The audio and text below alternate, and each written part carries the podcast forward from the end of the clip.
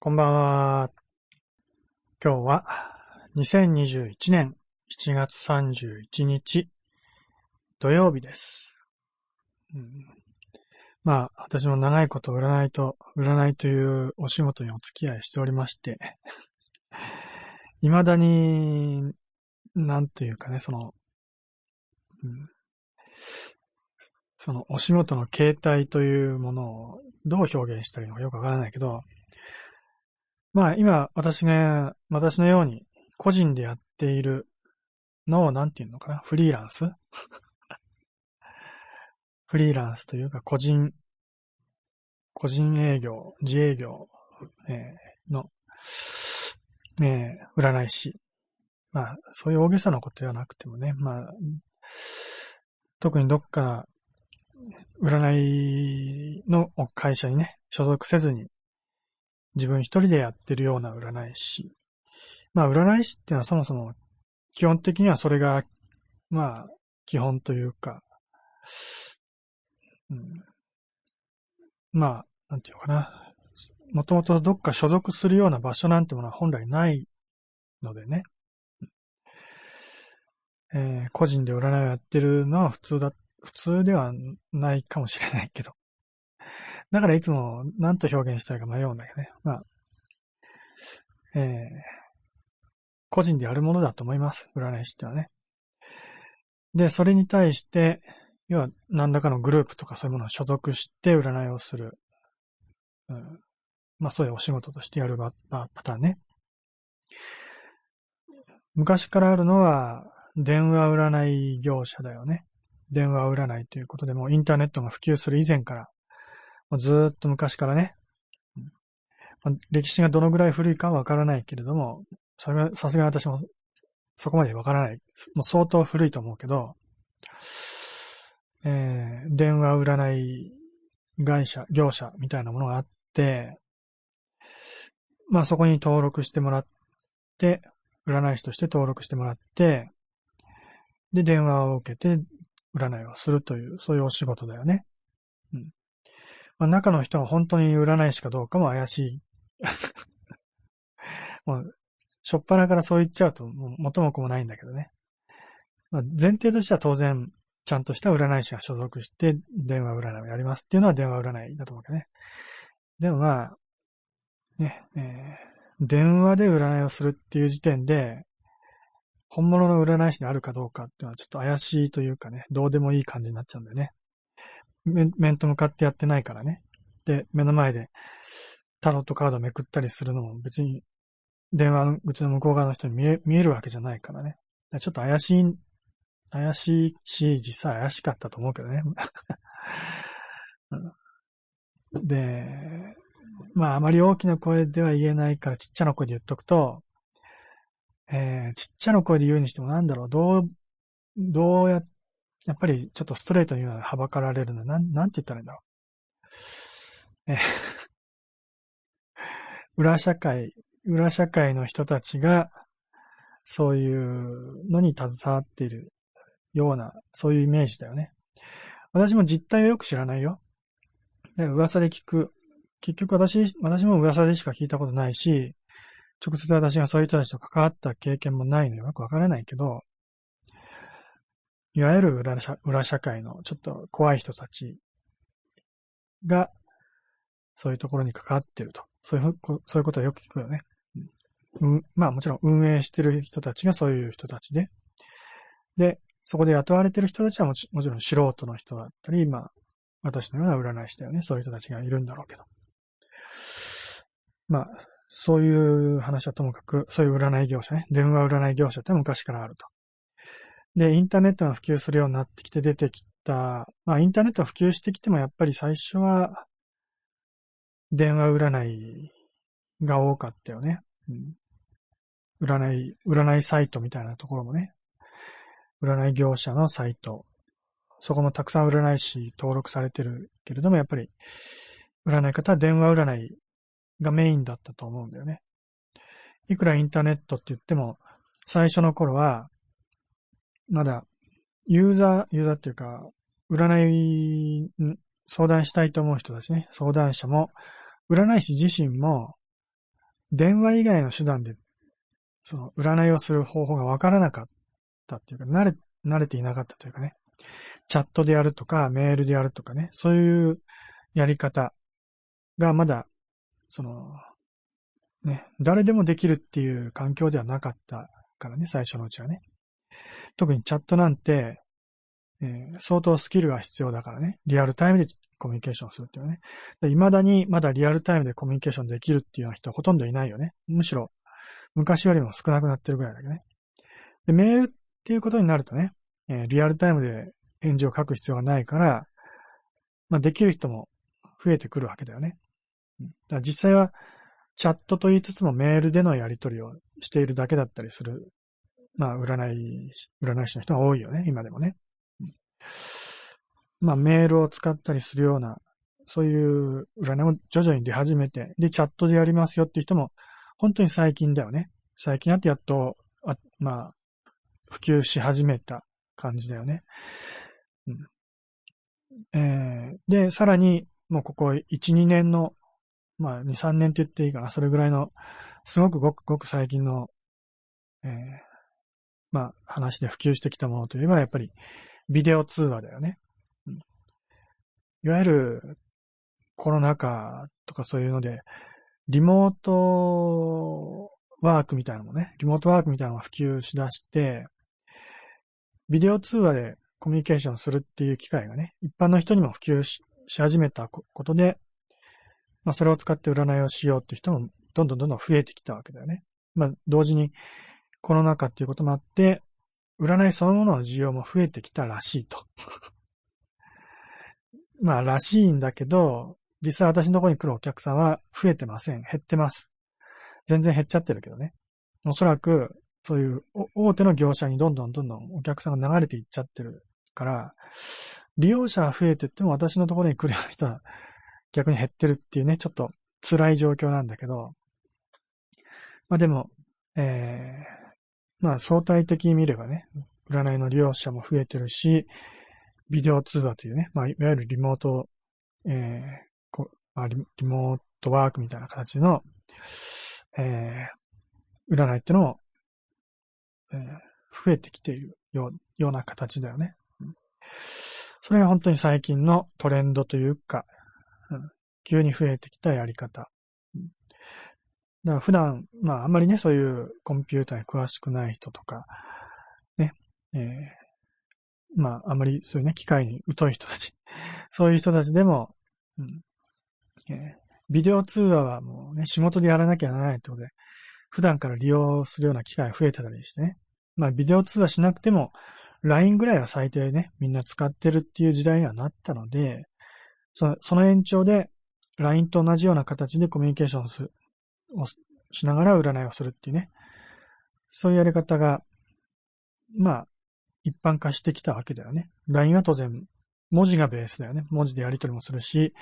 LINE では音声通話もビデオ通話もできる。ね。で、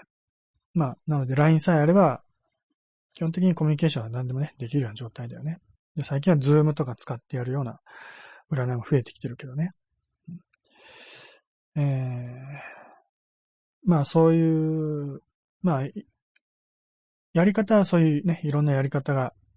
まあほぼ確立しはししてきた状態だよね。電話しかなかった時代からメール、チャット、電話、電話というか、電話もインターネット通話だよね。LINE とかの無料通話みたいなやつがね、増えてきたりして、普通の電話じゃなくて通話アプリだよね。通話アプリを使った通話。そこで最終的にビデオ通話が入ってきて、えー、もうインターネットっていうかね、遠隔、いわゆるリモートワーク、リモートコミュニケーションとしての通話手段だよね。ほぼこれで全て出揃ったような形だと思います。まあ、あと唯一残っている、残っているとか、まあ、ずっとあるんだけど、バーチャルワールドだよね。セカンドライフのような。こういうセカンドライフの中での、えー、コミュニケーションっていうのもまだ残ってはいる。これは、まあ、昔から一応あるんだけど、まあ普及するのかしないのかちょっとわからない状態。今、廃れつつあるのか。まあ、おそらく、このバーチャルワールド、まあ、仮想世界でのそういうコミュニケーションがあまり普及しない、まあ普及してないわけじゃないんだけど、あまり一般化してないっていうのは利用環境が限られていたりするからだよね。うんえー、セカンドライフだったらパソコンでしかできないし、まあ、仮にスマートフォンでできるようなものがあったとしても、わざわざそんなものを使うよりもこうやってカメラを使った方が手っ取り早いわけだよね。でも、いずれ技術が進化すると、ね、進歩していくと、カメラで撮影した映像を、今度は自動的にアバターに、ね、すり替えて、ね、えー、で背景も、えー、バーチャル背景みたいなのをね、もう、これはすでに実現してるけどね、えー、背景も変えて、ね、バックグラウンドね、この後ろにある背景。で、自分の姿形も、一応カメラで撮ってはいっても、アバターにね、こう、自動的に映像を切り替えてしまう、すり替えてしまうっていう技術。今少しずつそれはもう実現してるけど、まだ一般化してないけどね、そういうのはどんどんどんどん普及してくれば、いよいよビデオ通話をの次のコミュニケーション手段として、えー、バーチャル、うん、バーチャルワールドとは言わないけど、なんだろう、アバターを使ったコミュニケーションが一般化していく可能性は十分あると思います。まだ残されているフロフロンティアというか ねえーえー、まあ可能性だよね、今後。そういうコミュニケーションの幅が広くなっていく可能性、余地としてそういうところが残ってると思うけど。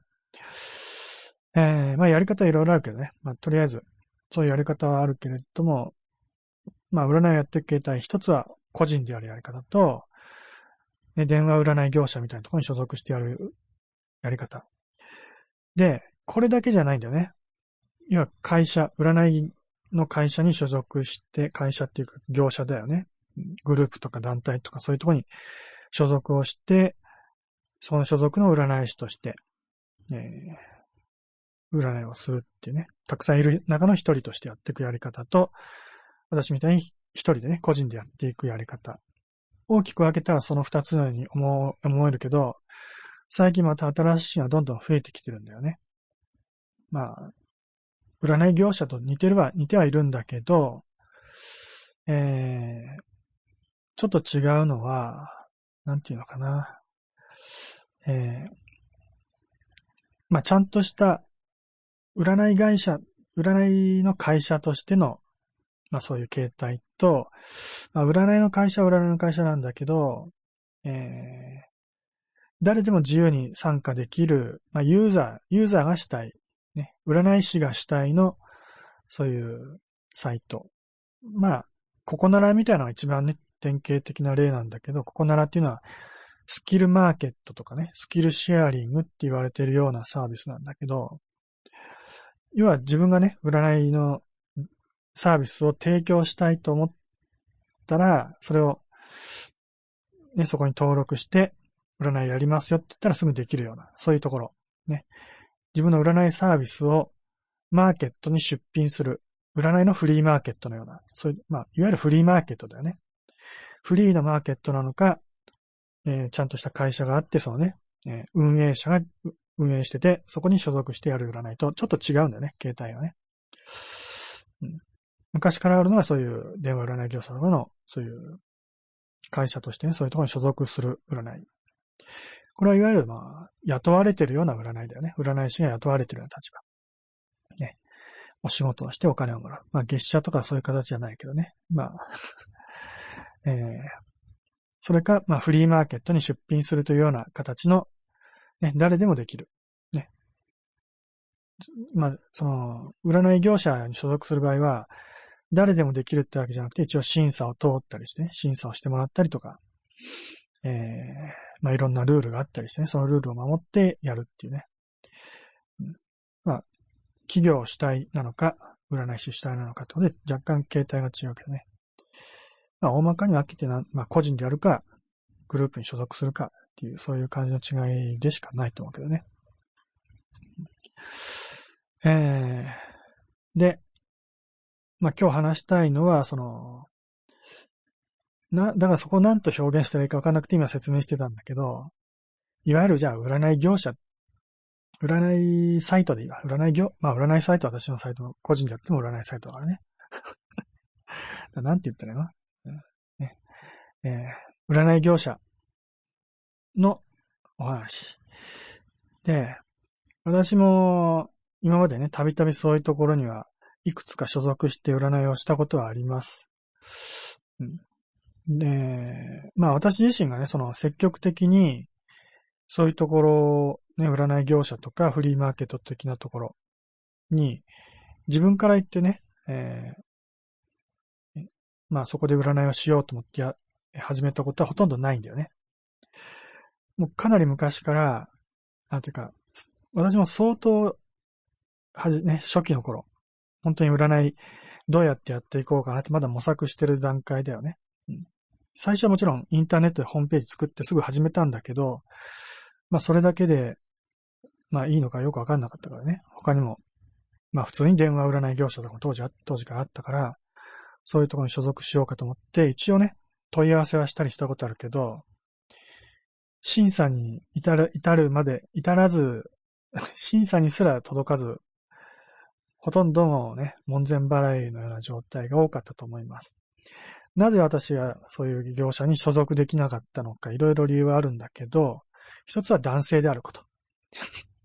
特に今はね、あまり男女の差別はそんなにないんだけど、ほとんどないんだけどね、今はね。まだ20年ぐらい前は、やっぱり占い師、もちろん元から占い師のイメージは女性だけってわけじゃないんだけど、当時のその電話占いって言ったら、女性がやってるイメージが強いんだよね。で、お客さんも女性ばっかりだから、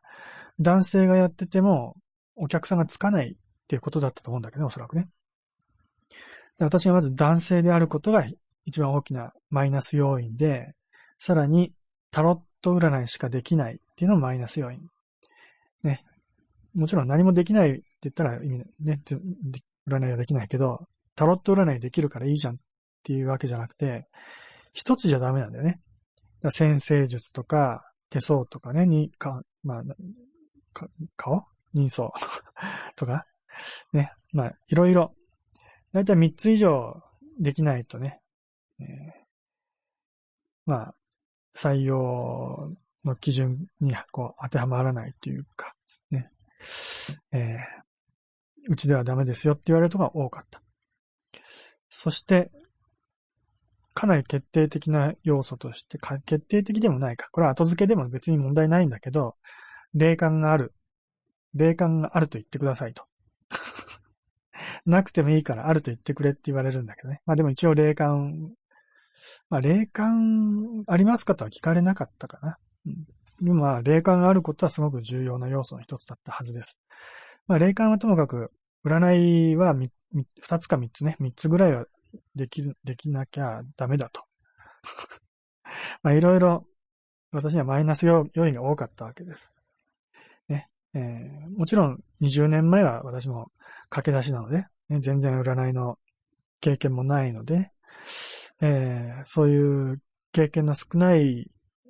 ね、年齢も若いね。年齢当時、まあ、20代前半だったりするから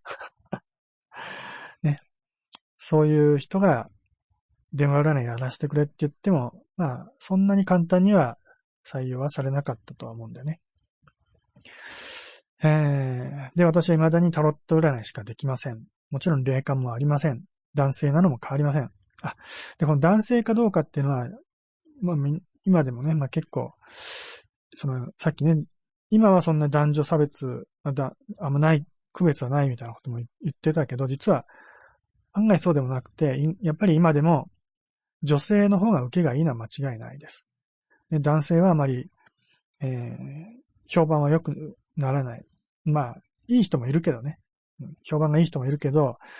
あの、あまりこう、ね、受けが良くないんだね、男性はね。やっぱり女性からすれば、女性に相談したいっていう人の方が圧倒的に多い。逆に、やっぱり、恋愛関係だったりすると、男性の意見を聞きたいってことでね、男性占い師の需要も一応あるので、えー、いないよりはね、いても、いた方がいいっていうこともあるので、今はね、男性も一応採用はされるってことになってると思うけどね。まあでも、今でも圧倒的に女性の占い師の方が人気が高いはずです。女性からしたら女性に相談するのは絶対に安心だし、相談する占い師が男性だったりすると逆にね、こう、怖いっていう人が結構多いと思うんだよね。男性に対するちょっと恐怖心みたいなのも当然あるだろうし、見ず知らずの男性に、男性と話をするってこと自体が怖いって人もいるよね。何をされるかわかんない。下手したらね、こう、セクハラみたいなことされる。そう、セクハラって微妙だよね、すごくね。全然セクハラのつもりはなくても、なんか、こう、ちょっと不愉快なことを言ってしまうと、もうセクハラだってなって、下手したらね、訴えられてね、場合によってはその占い業者をクビになるってことも、すごく可能性が高い話だね、今現在ね。セクハラって言葉を使うと、以前よりもものすごく可能性が高くなっちゃってるね。今そういうことにすごく厳しいよね。だから、すごくやりづらいわけだよね、男性の占い師って今でもね。まあでも一応男性は、見た感じどうだろう。3分の1ぐらいは男性なのかな？そういう業者でも。えー、で、まあ、だけど、まあ、それを、その男性であるっていうね、その、なんていうの、えー、マイナス要素をプラスに変える、えー、テクニックが一つあるわけです。いわゆるその、性転換じゃないけど キャラを演じるっていうね、そういうテクニックがあるわけ。あの、お姉キャラ。ね、お姉キャラとか、おかまとかね。おかまとお姉は一緒なのかな？よくわかんないけど、えー、男性は男性だけど、ね、まあ、男性であることを嘘つくわけじゃないけど、中身は女性ですよっていうアピールだよね。うん、えー、女性の気持ちがわかるっていうような、そういうキャラ、キャラクターを演じる。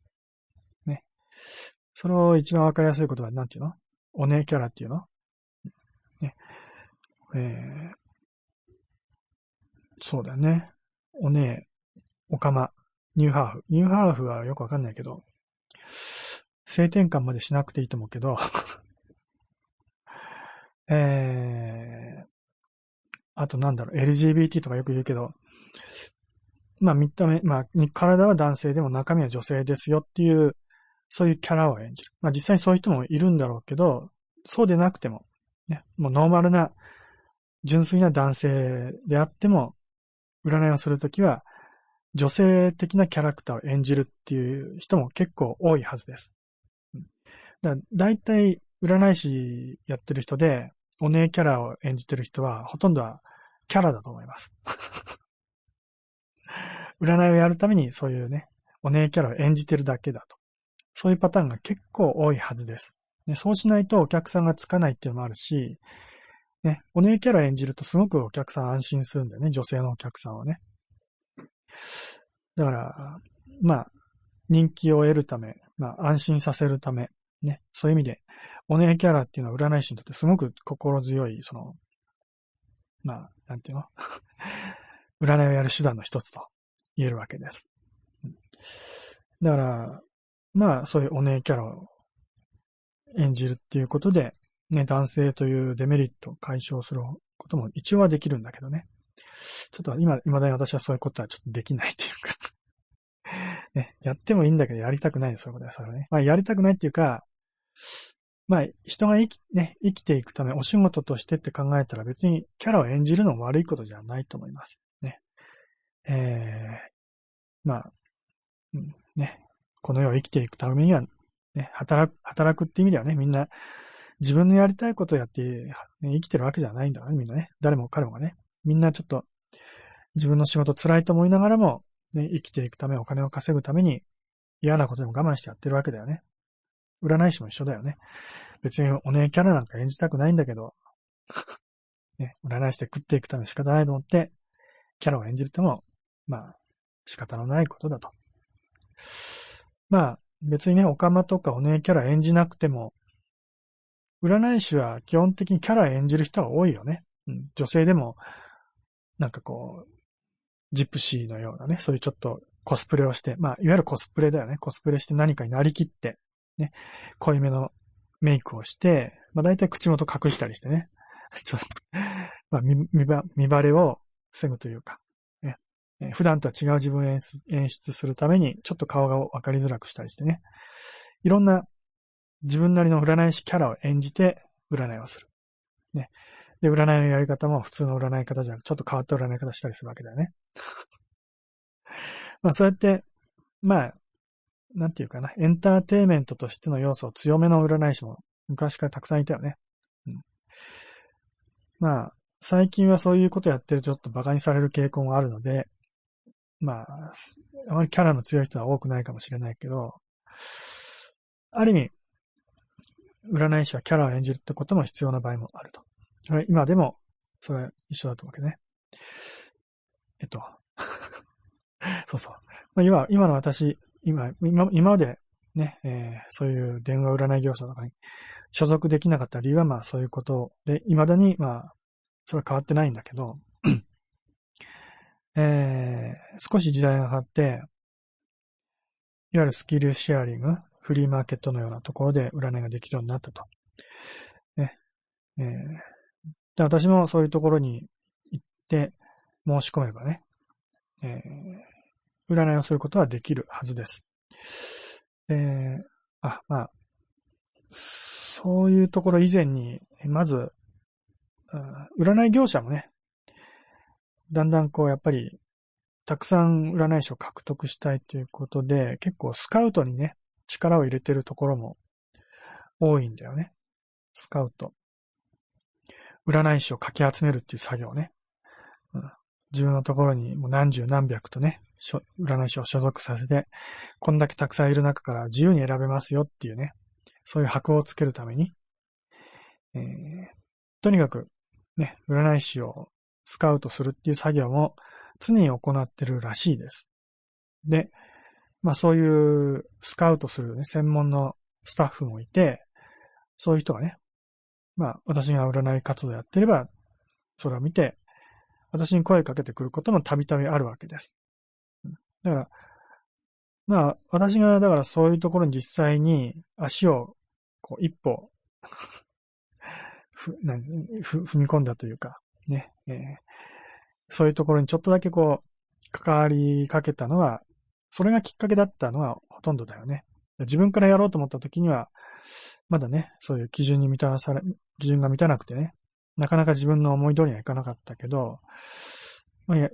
普通にね、個人でやってるうちに、スカウトが来たりするからね。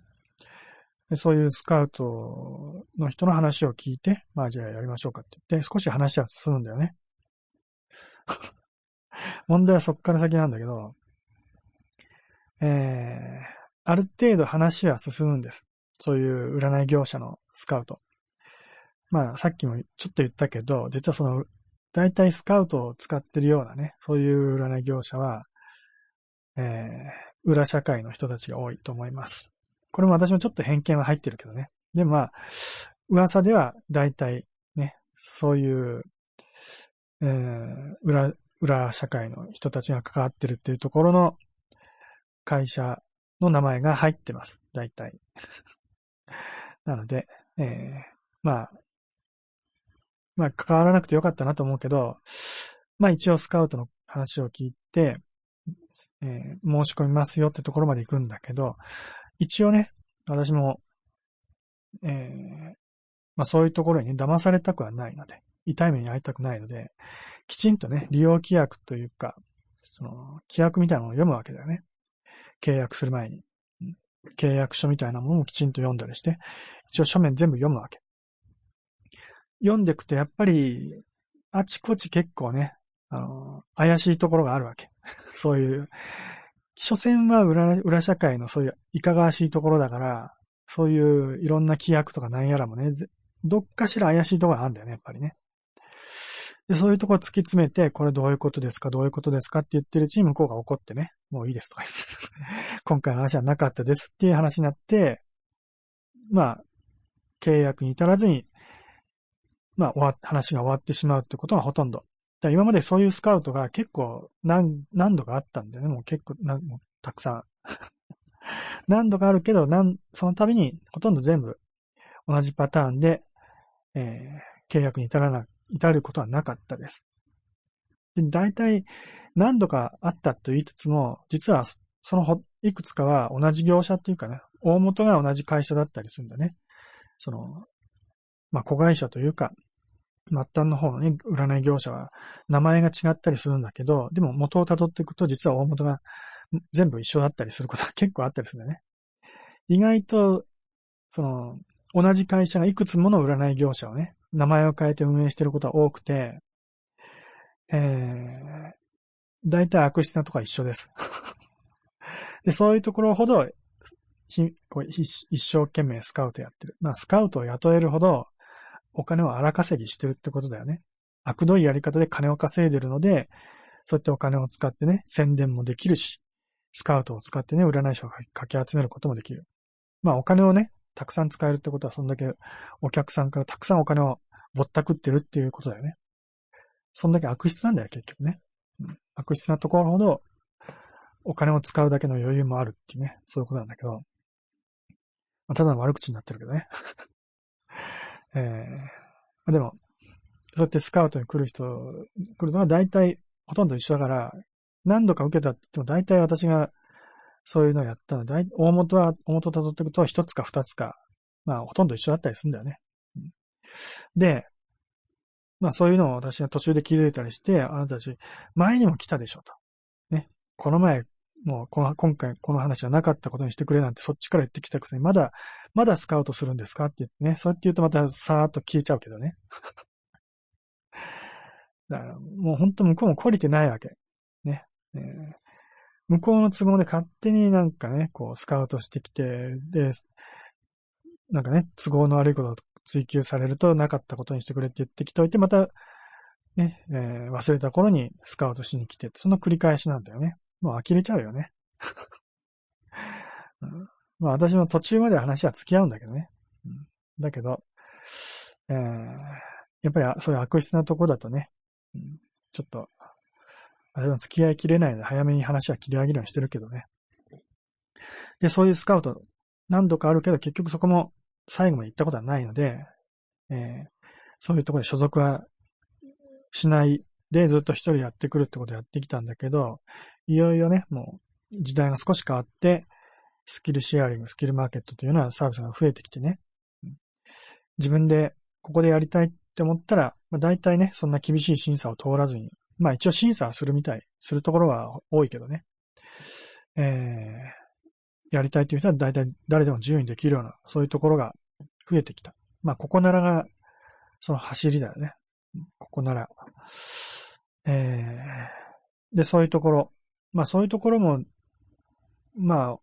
そもそも えー、私が積極的にね、そういうところでやりたいと思ったわけじゃなくて、やっぱり、そういうところでも占い師を募集してるから、私のところにね、あの、えー、占いやりま、占い師として登録しませんかって言って、まあ宣伝だよね。宣伝でこう、来るわけだよね。えー、まあそういうメールとか、まあツイッターのメッセージとか来ることが多いので、そういうのが来た時には必ずね、大体一応話は乗るわけです。私も最初から怪しいと思ってね、こう、最初から突っ張ねるようなことは滅多にしません。もう確実にもうおかしな人ってわかる時以外はね。大体そうやってお誘いが来るときは、わかりました。大体ついていくんだよね。ついていくっていうか話に乗って、ね、えー、サイトを見て登録するとかってもすぐ登録作業やって、ね、登録してみるわけ。でそういうのも、またいくつかやりました。えー、ウラクルとか、アムリーとか。名前言っちゃうけど。ね、そういうところ、もう本当いくつか数える、ね、数えていくつかあるけど、ね。えー、で、そういうところで今までやって、実際に、今度はさすがにね、登録して、実際に占い師としてのお仕事をそこでね、何度かできるところまではたどり着きました。実際何度かやってます、そういうところでね。うん、だけど、しばらくやってると、だいたい何らかの揉め事かなんか起こして、ね。えー、運営側の都合で勝手に追い出されるっていうことがほとんど。まあ、さすがに私みたいに追い出されることが多い占い師っていうのはそんなにいないと思うけど、なぜか私は追い出されることが多いわけです。もうそういうこと言うと、なんていうか、私が性格の悪いね、ちょっと、うん、ね、ちょっと、性格のひねくれた、おかしな人だと思われるかもしれないけど、まあこれは私が言ってもあまり説得力ないけど、まあ、うん、わかりやすく言えば、その運営に文句を言うからだと思うんだけどね。でもまあ、文句を言うからっていうか、大体おかしなところはおかしいっていう、ね、言って直していけばいいのに、直そうとせずに、ね、そういうクレームを言ったものを、もうね、うちの会社、うちの業者では迷惑行為と判断して、ね、えー、大会処分しますと。なんかそういう感じで切られることはほとんどなんだよね。えー、まあ、だから私が、私が自分で何も悪いことしてないって言ってもね、全然こう、嘘っぽく聞こえちゃうから言えない、言いづらいけどね。まあでも実際私は、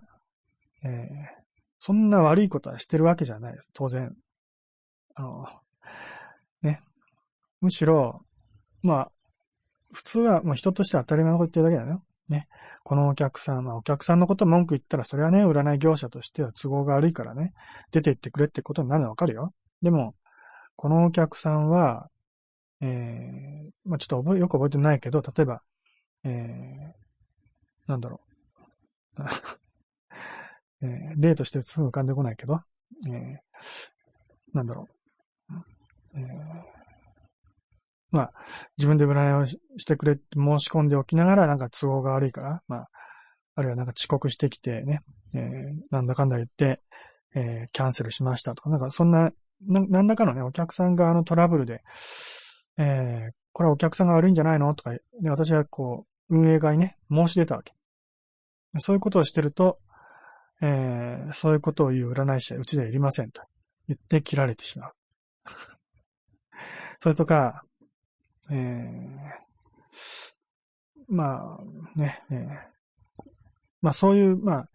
お誘いを受けて申し込んだところは、まあ、いくつかあるんだけど、唯一ね、私が自分から申し込んだところが、ここなら、まあ、さっきからずっとここならって言ってるけどね、えー、ここならは、ここならの方から私にやりませんかって言ってきたことは多分なかったと思う。ね、まあ、有名だから、いろんなとこから話は聞いてたし、ね、えー、まあそういうの流行ってきたから、まあね、目についたってもあるし、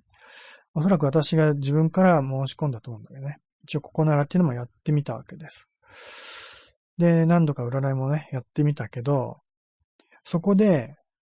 まあ利用規約みたいなのも当然あるわけだけどね。あの、えー、外部の占いサイトに誘導してはいけないっていうね、ルールがあるらしいんだよね。外部のっていうか、私が個人でやってるホームページだよね。えー、その個人のサイトに誘導してはいけないってことになってるんだけど、まあそれをやったと。そういう風に見なされて、もう有無を言わさず、えー、契約解消みたいな、そんな感じになったこともあるんだけど、まあそれもまあね、今ら愚痴を言ってもしょうがないけど、もともと私が誘導したわけじゃなくて、もともと私の個人のね、ホームページに来ていたお客さんが、たまたま、ここならの方でも依頼しに来てて、で、ここならで占いをするのは、占い料金は高いから、ね。そんな高いところで無駄にお金を払うよりも、私の個人のところに来て占いしたらね、全然お金安く済みますよっていうふうに話をしただけで、えー、まあ、それがね、えー、運営側に、こう、筒抜けになってしまいまして。えー、ね、不正行為だということで、もう即大会、ね、そんな感じになっちゃう。だから、私としては、だから、本当に、だから、合理的な話をしてたわけだよね。お客さんのためになるっていうことを言っていただけなのに、ね、まあもちろん向こうもし、ね、会社としての利益が最優先だから、私みたいなことを言う人は迷惑なんだろうけど、えー、もうだからそこはどっちが正しいかとかもちょっと本当冷静に考えてもらいたいけどね。あの、お金を払うのはお客さんだよね。お金を払うお客さんが、ね、より高いお金を払って、ここならを利用するのか、少しでもね、安い料金で占いできる、私のところに、個人のところに来て占いをするのはどっちがいいんですかって言ったら、個人の方がいいに決まってるじゃない。ね。で、ここならでお金を払うってことは、ただ高いだけじゃなくて、その半分ぐらいは、ここならっていう会社にお金を払ってんだよね。これは、もう、ね、その、本当に、なんていうか、今回の件、ね、私がクビになった件関係なしに、そういう業者の一番の問題でもあるんだけど、占い業者に所属してる占い師に占ってもらうと、そのうちの半分ぐらい、まあその、どのぐらいの割合かっていうのは業者は違うけどね。半分ぐらいは業者に全部取られます。残りの半分が占い師の利益になるわけ。つまり、お客さんは、お客さんっていう言い方は私は本当に適切ではないけど、ないと思ってるけどね。そういうところはもう、業者に来る相談者はお客さんです。金を落としてくるお客さんっていうね、そういう感覚だと思うけどね。えー、仮に1000円払ったとします。ね。ね、占い、占い師のところに行って占いをしてもらって、そのお礼に、ね、あるいはその占いっていうものの価値に対する見返りとして1000円を払ったつもりでいると思うけど、お客さんは1000円を払ったと。ね、占いをしてもらったその見返りに1000円を払ったつもりでいても、実はその半分の500円は占いの料金ではなくて、業者に支払う料金なんだよね。占いの料金は実は500円だけなんだよね。1000円払っても500円ぐらい。これって、これを納得できる人がいる方が私はおかしいと思うんだよね。もちろん、まあそういう業者に所属して占いをするってことは、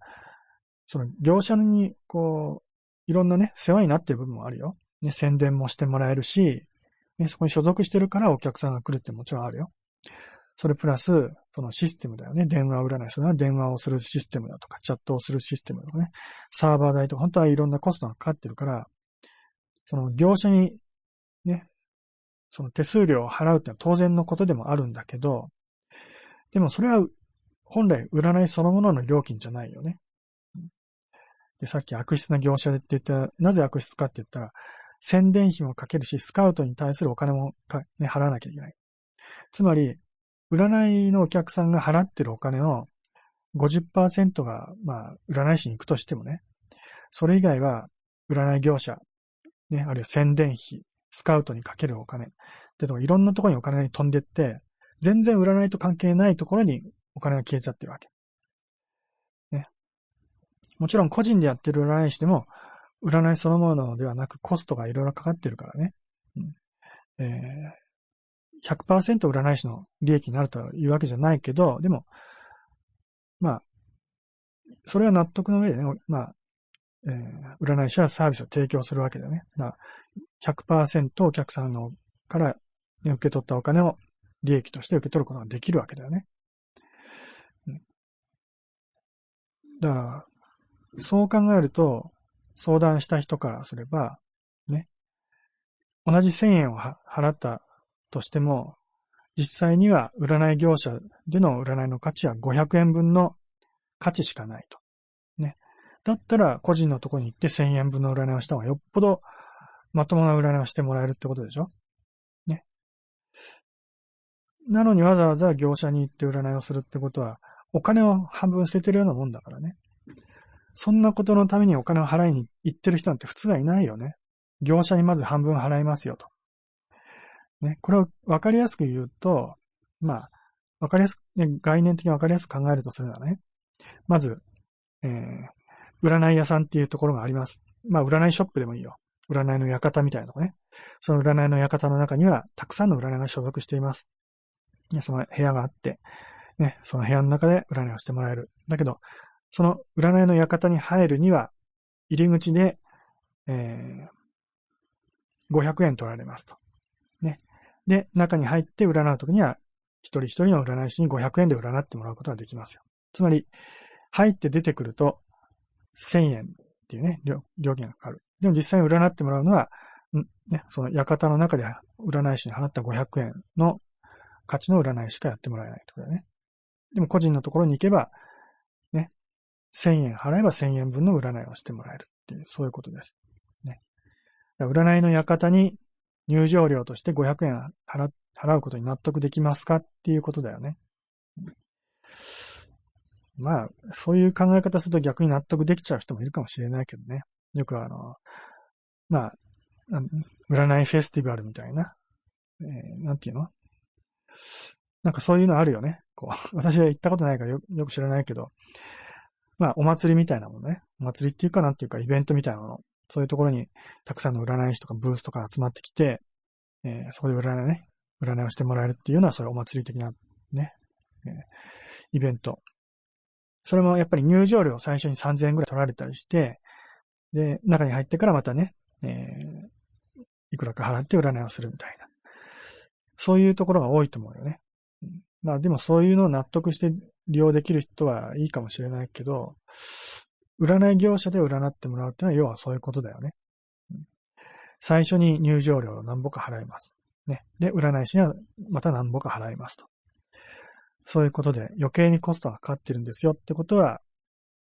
まあ、理解はしておいた方がいいと思う。ね、それを分かりづらくしてるからね、うまいことをね、えー、業者にいくら払ってるなんてことは分からないようにはなってるけどね。実際には半分ぐらい業者に払ってます。で、えー、まあ、ここならもクビになったと。結局、私はどこへ所属し、今まではね、まず最初に所属することすらできなかったけど、ようやく入り口ね、一歩踏みかけてね、踏み込んで、えー、所属ししそうになっても、入り契約直前で全部話がなかったことになる。そういうのをずっと繰り返してきたけど、いよいよやっとね、そういう、えー、占い業者に、で、占いができるようになったと思っても、やっぱりやり始めてからクビになることがほとんど。てか全部クビになりました。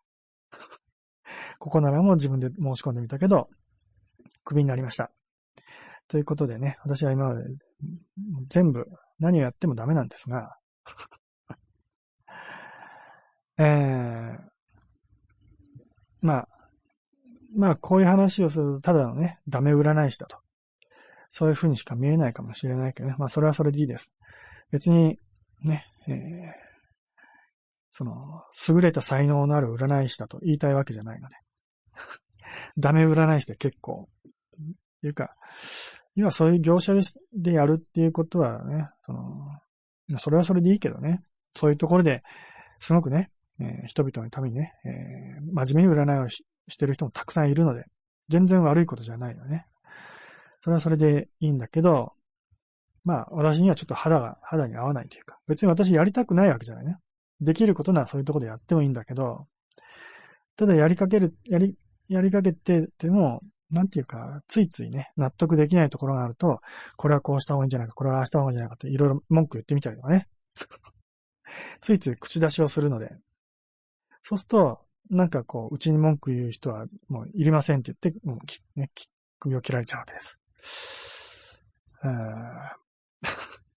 まあ、そういう、そういうところがあるので、ね。これはなかなか治んないので、これからもおそらく、えー、まあそういうことを繰り返していく可能性は高いんだけど、ね。ここまで前置きです。で、今日話そうと思ってたのは、その中の、えー、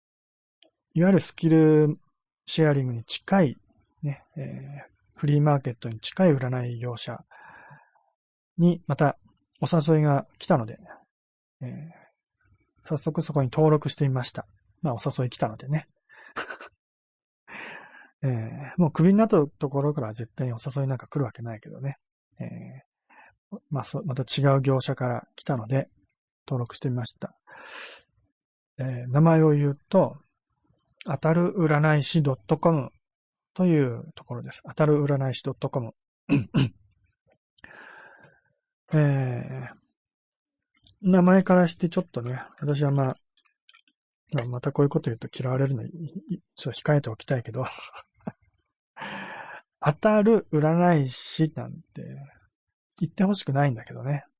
私はずっと占いは当たりませんよってやってきた占い師なので、そういう私がそういうところからお声かかってね、はい、やりますよっていうのもちょっとおかしな話だけど、別に、まあそれは当たる占い師っていう、まあお店の名前だからね、それはいいやと思って、あんまり全然気にせずね、えー、登録したわけだけどね。だから私はよっぽど偏屈なね、ひどい性格ならもうその当たる占い師っていう名前見ただけで、あ、もうお断りですよって言ってたかもしれないけど、私は柔軟な人間なので その程度の名前で断る理由にはならないね。ちゃんと一応受け入れて、えー、所属していました。まあ、申し込んだらね、一応、その、なんていうの？実技審査みたいなものは一切なくて、一応ね、審査するって言ってたけど、申し込んだだけで、ね、書類審査だけで、審査通りましたよ、通りましたよっていう通知が来て、で、早速、そこでお仕事できるようになったわけだけど、えー、えー、っと、まあ、とりあえずそこに出品しましたと。ね。一応予想としては、またね、今までと同じ繰り返しなので、またクビになることは想定できるんですが、いつクビになるかね、楽しみに待っててください。っていうか、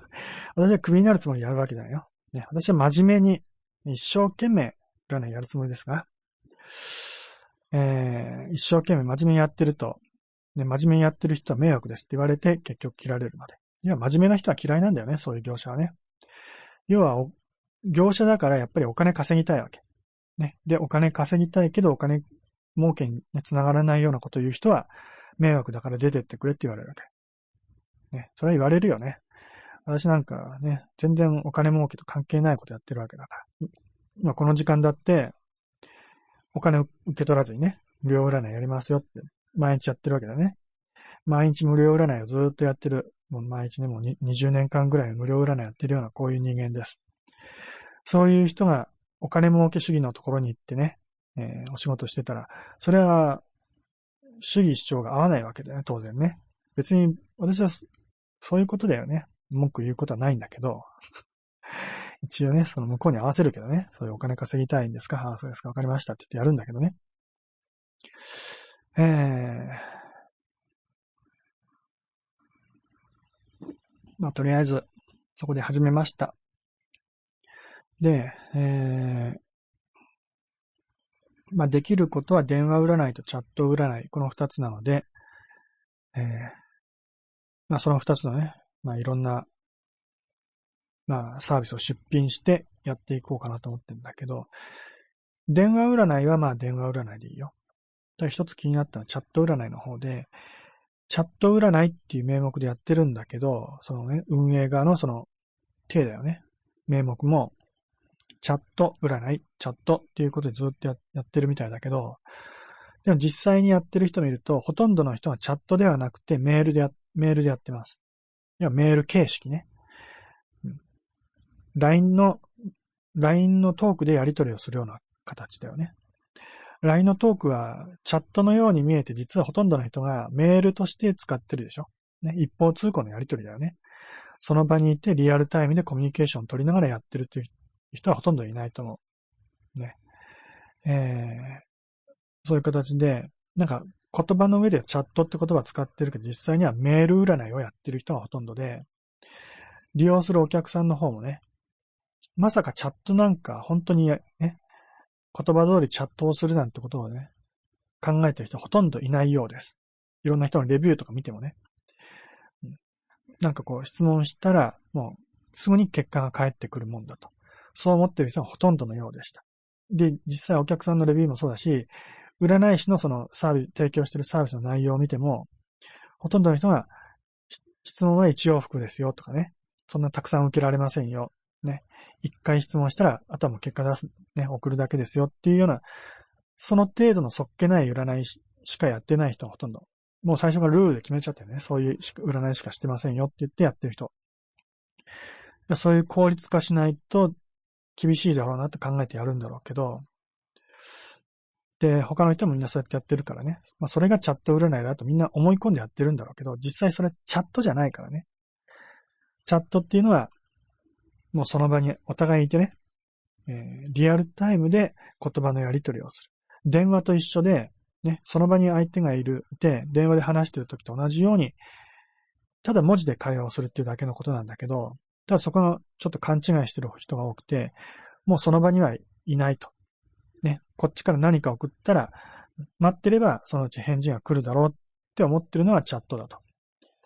それってただメールのやり取りなんだよね。一方通行だよね。それだと、本来のチャットとしての、こう、いろんなメリットは活かされないわけ。もうその場にいて、相手のね、感情をこう、理解したようなコミュニケーションでね、そういうことができなくなっちゃう。ね。えー、でいろんなすれ違いも起きやすいし、えー、一方通行だからね、えー、細かいことを確認したいと思ってもそういうことはしない、やらない、できない。ね。そういうことを確認されるとも思ってないから、もう質問したんだからさっさと答えをくれと。そういうふうに思ってるような相談者はほとんどだと思います。で、その辺の、まあ、な煽りというか、実際私が個人でやってる時でも、メール占いとかチャット占いでも、まさか占い師にそんなに聞かれるなんてことは思ってなかったって人が多くて、ね。えー、とにかく質問書いてメールを送れば、あとはもう、すぐに結果くれるんでしょって思ってる人はほとんどなんだよね。で、私がすぐに結果を送らずに、このことについてどうですか？ですかっていろいろこっちから質問してると、もうめんどくさくなっちゃって、なんでそんな聞くんですか？もういいですって言って 占いキャンセルするような人も結構たくさんいるんだよね。でも、なんかそういう我慢できないっていうか、コミュニケーションできない人はすんごく増えてんだよね。まともな、こう、双方向のね。一方通行のコミュニケーションは慣れてるんだろうけどね。今の LINE のやりとりも全部一方通行なんだけど、双方向でお互いのね、言い分をこう、ちゃんとお互い理解し合ってね、こう、誤解のあるところ、すれ違いのあるところ、ね、考えのこう、認識の違いがあるところ、全部こう、すり合わせながらね、お互いにちゃんと理解した上で話を進めるってことは、ほとんどの人はできないんだよね、今ね。全部もう、これ言ったんだ、もう分かってくれるでしょっていう、そういう前提でしか話してないんだよね。分からないお前が悪いだろ、みたいな。そういう人がすんごく多くて、私それがすごく嫌なんだよね。うん、どうしようもないんだけど嫌だって思ってもそういう人が多くてね。うん、だからそういう人に対して私の方から合わせるってこともしなくて、私はね。そうじゃなくて、ちゃんと話をしましょうって言って、ね、あくまで双方向のやりとりにどんどんどんどんね、持ち込んでいこうとするんだけど、まあ、それやるとやっぱり嫌われてね、もういいですって言われるのがほとんどなんだけどね。まあそういうのがあって、あさっき前例が思いつかなかったけど、そういうやりとりも多くて、えー、勝手にキャンセルされるっていうのも実際その占い業者での占いでもたびたびあったと思うんだよね。うん、それがクレームにつながってもういいです。ね。クビですって言われることも多かったと思います。仕方ないから私個人でやるしかないわけだね。まあ、個人でやってても同じように、そういう業者での占いに慣れちゃっててね。えー、双方向でやり取りするなんて思わずに来る人多いから、まあいろいろね、私のところに文句言う人もたまにいるけどね。でも、その、なんでそんなそう、一方通行のやりとりになっちゃうかっていうと、結局その業者のあり方だよね。うん、その、こう時間をかけてね、じっくりとコミュニケーション取りながらやるっていうやり方だと、当然、それなりに時間もかかるし、えー、まあいろいろ、まあ、コストがかかったりするわけだよ。コストっていうか、えー、まあ、チャットであれば、当然お互いに時間確保しなきゃいけないんだけど、えー、なんかそういうのは難しかったりするわけだよね。なかなかお互いのその認識が合わなくてね、占い師も他のお客さんも同時にやらなきゃいけないとかね、そういうのがあったりして。えー、だとにかく効率よく、ね、少しでも手間を省いて、結果をね、届けて終わりにしよう。ね。結果さえ、占い結果さえ送ればもうお金をもらえるわけだから。とにかく効率よくお金を稼ごうっていう考え方しか持ってないんだよね、そういう業者はね。業者である占い師もそうだし、お客さんもそうだよね。全部そうなので。ね。それがもう当たり前の常識になっちゃってるから、ね、えー、ちゃんとしたコミュニケーション取らずに占いしようっていう人がほとんどになっちゃったと思うんだけどね。それ間違いだからね、はっきり言って。そんなの占いできるわけないんだから、ほんとね。本来の占いはきちんとね、相談者の思ってることを、ね、勝手にこう決めつけるんじゃなくて、話を聞いて、理解をして、で、理解したつもりになるんじゃなくて、これでいいんですかっていう確認もした上で、ね。で、あ、そうなんです、それでいいんですっていうね、最終的なこう、お互いね、意見が一致したところで、じゃあ占いましょうって言って占いをして結果をお渡しすると。ね、結果を渡した後も、ね、えー、まあ、その占いに対するフィードバックもちゃんと受け取って、最終的に占いが完了すると。そのやりとりはすごく時間もかかる、手間暇もかかるんだよね。占い師も一生懸命考えなきゃいけないからね。相談する人も考えなきゃいけない。相談する人なんかも考えるのめんどくさいから全部占い師に任せたいと思いたがるけど、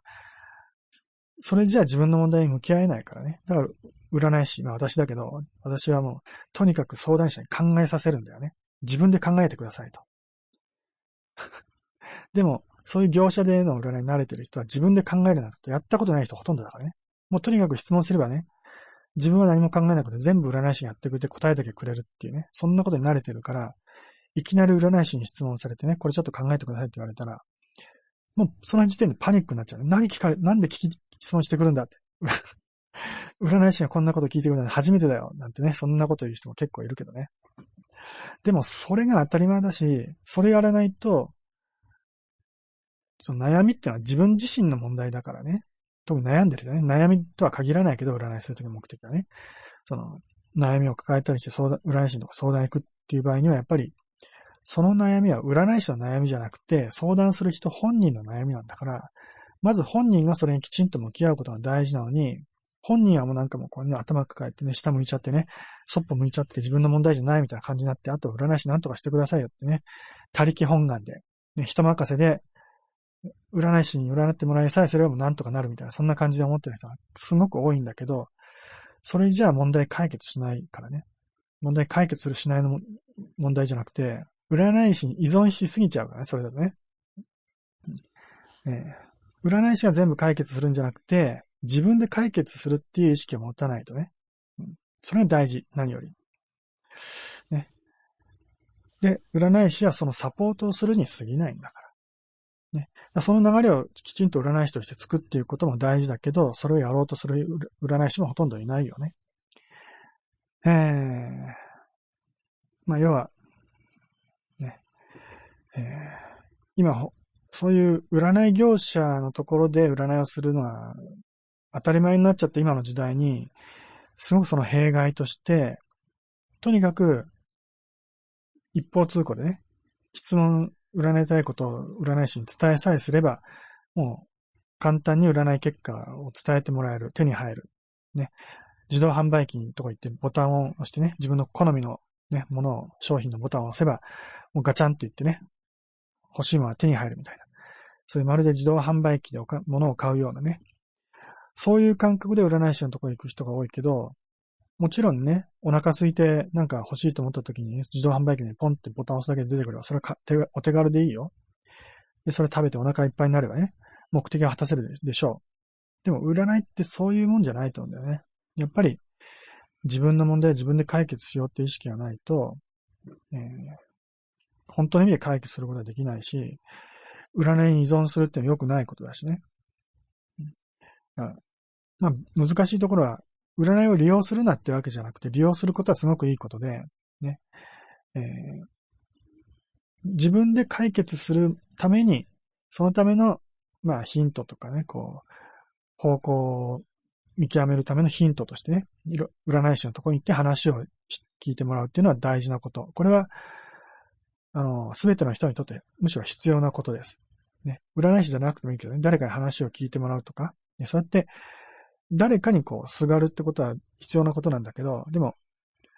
うん、依存するっていうような形。ね、もう全部丸投げして、ね、自分は何もしなくても、ね、この人に任せて、ね、なんとかしてもらおうっていう考え方は良くない。ね。そうじゃなくて、自分で何とかしようっていう気持ちが大事。その前提に立って占い師はサポートするっていうのも、占い師としての大事な、こう、立ち位置だしね。えー、でもそういうことができなくなってきてるんだよね、今ね。うん、で、それをやろうとすると、うちでは迷惑です。もう来ないでくださいって言ってクビになるわけです。ね。だから私がやろう、やろうとしてることは、おそらく相当まともなことだと思うんだけど、人間としてもすごくまとまともなことだと思うんだけど、でも、占い業界からすると、もうつまはじき、迷惑な話だと。お前みたいな占い師は占いやってくれるなと。そういうことを言われてしまうのが私の占いのようです。なので今ここで私はね、自分が、ね、え正義を気取っていろいろ言ってるのも、まあ、占い業界からしたら、ね、とんでもないね、えー、悪口だと。そういうことになるかもしれないけど、ね。まあ私もよくわかりません。自分の立場でしか一応話してないので、まあ、何が正義で何が悪かよくわかりません。まあ正義とか悪っていう問題じゃないんだけどね。まあそこをよく考えてほしいと思うんだよね。結局みんな考えなくなっちゃったから、ね、こう、もうなんかその、何かに身を任せてしまうからそうなっちゃうんだよね、結局ね。占い師もお金稼ぎたいから、ね、お客さんの言いなりになるし、ね、お客さんも自分で考えたくないから占い師全部ね、おもうお金さえ貼ればもうね、結果くれるんでしょっていう考え方になっちゃうし。業者も業者で、とにかくお金稼ぎたい。ね。だから、そこに所属して占いしてる人、占いに相談する人、業者、全部、その中で完結してることで言うなら全部ウィンウィンなんだよね。そこにいる人たちにとってはみんな自分たちにとって都合のいい利用の仕方をしてるから、だからそういうのなくならないし、むしろ増えてきちゃうわけだよね。増えてきてるどころかもう爆発的に大きくなっちゃってるよね。どんどんどんどん膨れ上がってる。で、結果、そういうところにお客さんも集まってくるんだけどね。宣伝もするし、スカウトもするし、ね。そう、お金もね、お客さんを集めるためにお金を使ってるのでね、お客さんも行くし。そうすると、私のようなところには、どんどんどんどんお客さん来なくなってくる。それでいいんですか？ってことだね。まあ、さっきその、占いの館にお金払うみたいなこと言ったけど、今、スーパーマーケットとね、個人でやってる商店、お店の違いみたいな、そういうのに近いよね。個人でやってる、ね、駄菓子屋とかそういうところはどんどん潰れて、ね、大きなスーパーマーケットとか、百貨店だとか、そういうところが、ね、どんどん、百貨店はそうでもないか、よくわかんないけど、スーパーマーケットみたいなところが、ね、えー、どんどんお金を、お客さんを集めて、ね、まあ、発展していくと。そ、そして、まあ、そういうね、小さなお店が集まっているような商店街がどんどんどんどん潰れていくっていうね。そういうのに近いけど、それでいいんですかって思うよね。そういうところ、うん、えー、スーパーマーケットで売ってるお菓子も駄菓子屋で売ってるお菓子も中身は一緒なのでね。それは別に仕方のないことだと思うけど、占いは多分違うと思うんだよね。占いは、今のようなやり方をしている占い業者での占いは、悪い方向にしか行ってないと思います。はっきり言っちゃうと悪い方向です。で私はそれに抵抗したいわけ。必死になって。うん、ね。必死になって抵抗したいから言いたいことを言ってクビになるんだけどね。クビになってる私は悪いんですかってことだね。えー、私は悪いと思ってないです。えー、本当の、本当にまあ心からね、相談者というか悩みを抱えてね、辛い思いをしてる人たちの助けになりたいっていう思いがあるからこそ、こんな占いじゃダメだと思って、ね、えー、まあ、占いはこうあるべきだと思ってや、や、やろうとするわけだよね。うん、まあ、そういうやり方をしてると、周りからこうね、いろいろ風当たりが強くなると。まあ、そうなってしまうんだけどね。えー、まあ、ともかく、今始めた当たる占い師 .com というところ、えー、チャット占いに関しては、今言ったように、チャットではなくメールでやってるところが多いと。で、実際、きちんとチャットっていう形で時間をかけてやってる人はどれぐらいいるかも、よくわかんないんだけど、私はそこでチャットをやりたいと思います。なので、またね、批判をされる、批判というか不評を買うかもしれないけどね。その承知の上で、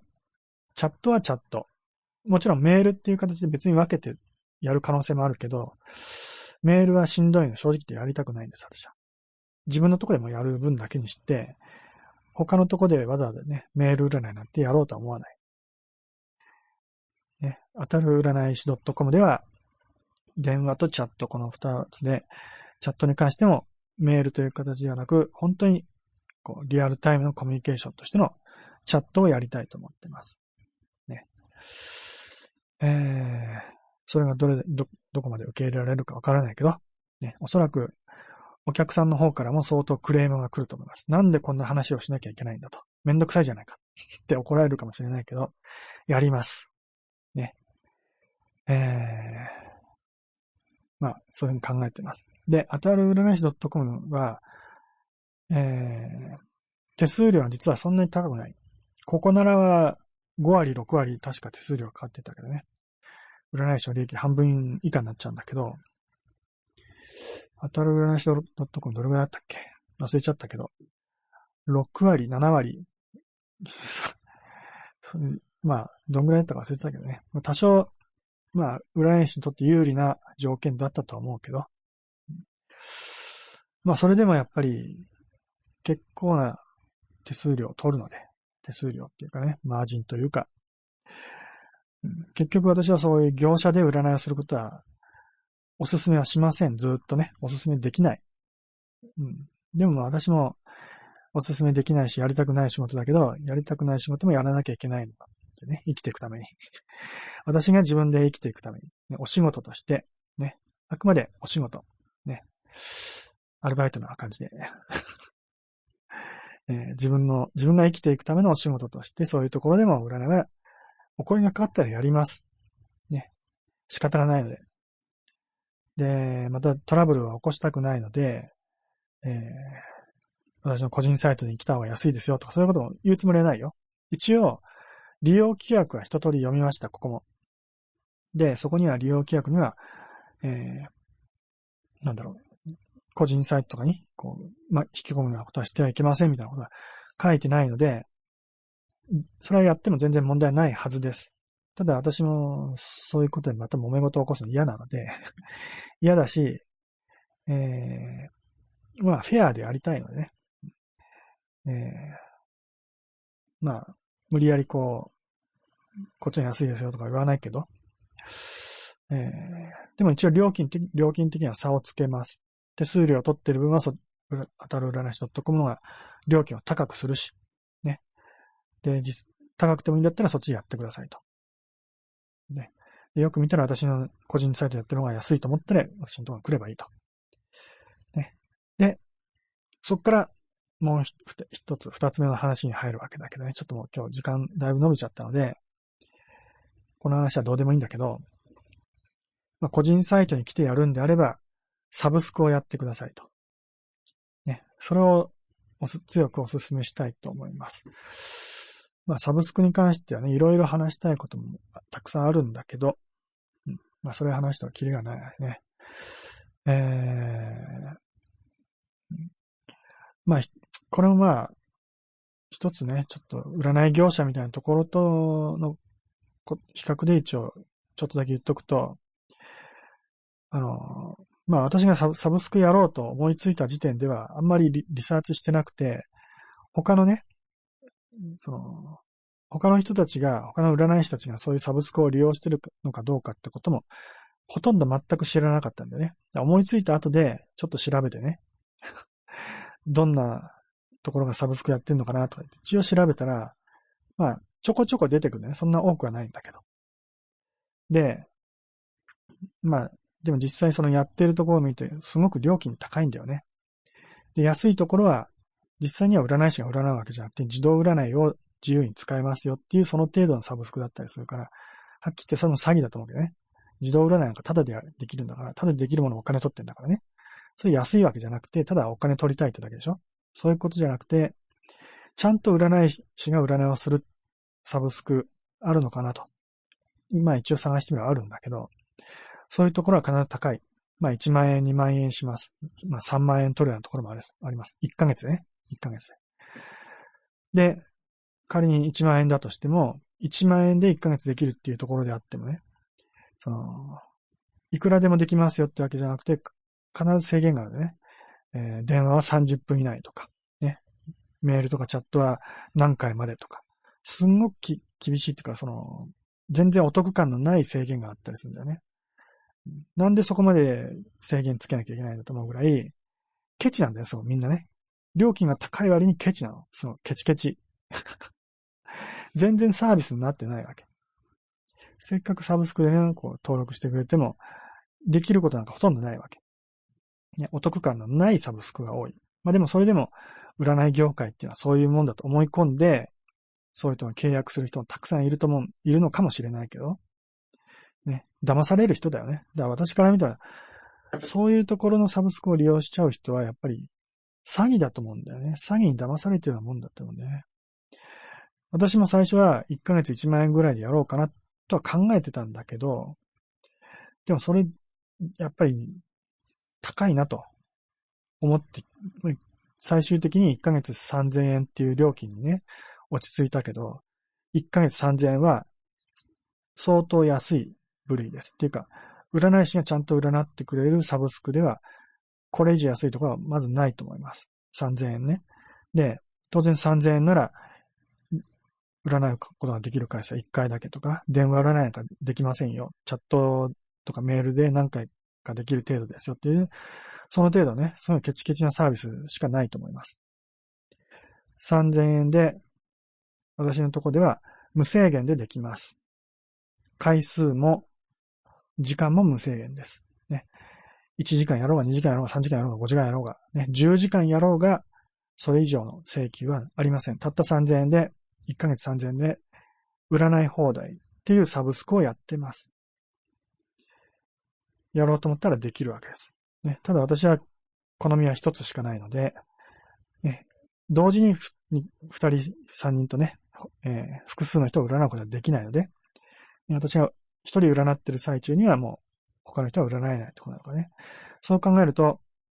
まあ1ヶ月間に私が占える人数ってそんなに多くはないわけだけどね。で、たくさんの人がサブスク登録してもらっても、常にね、すべての人は相手をできるってわけじゃなくて、常に相手ができるのは一人だけなので